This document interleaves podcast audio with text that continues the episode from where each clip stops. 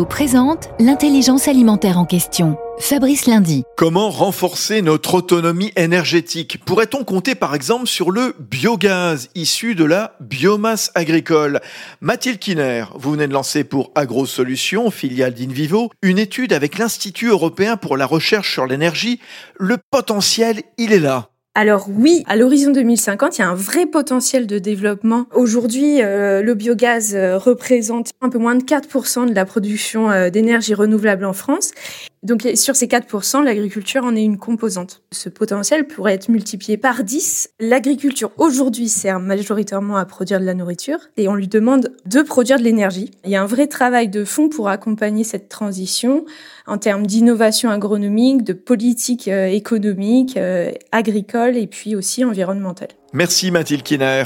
Union nationale des coopératives agricoles françaises, InVivo s'engage pour la transition agricole et alimentaire vers un agrosystème résilient.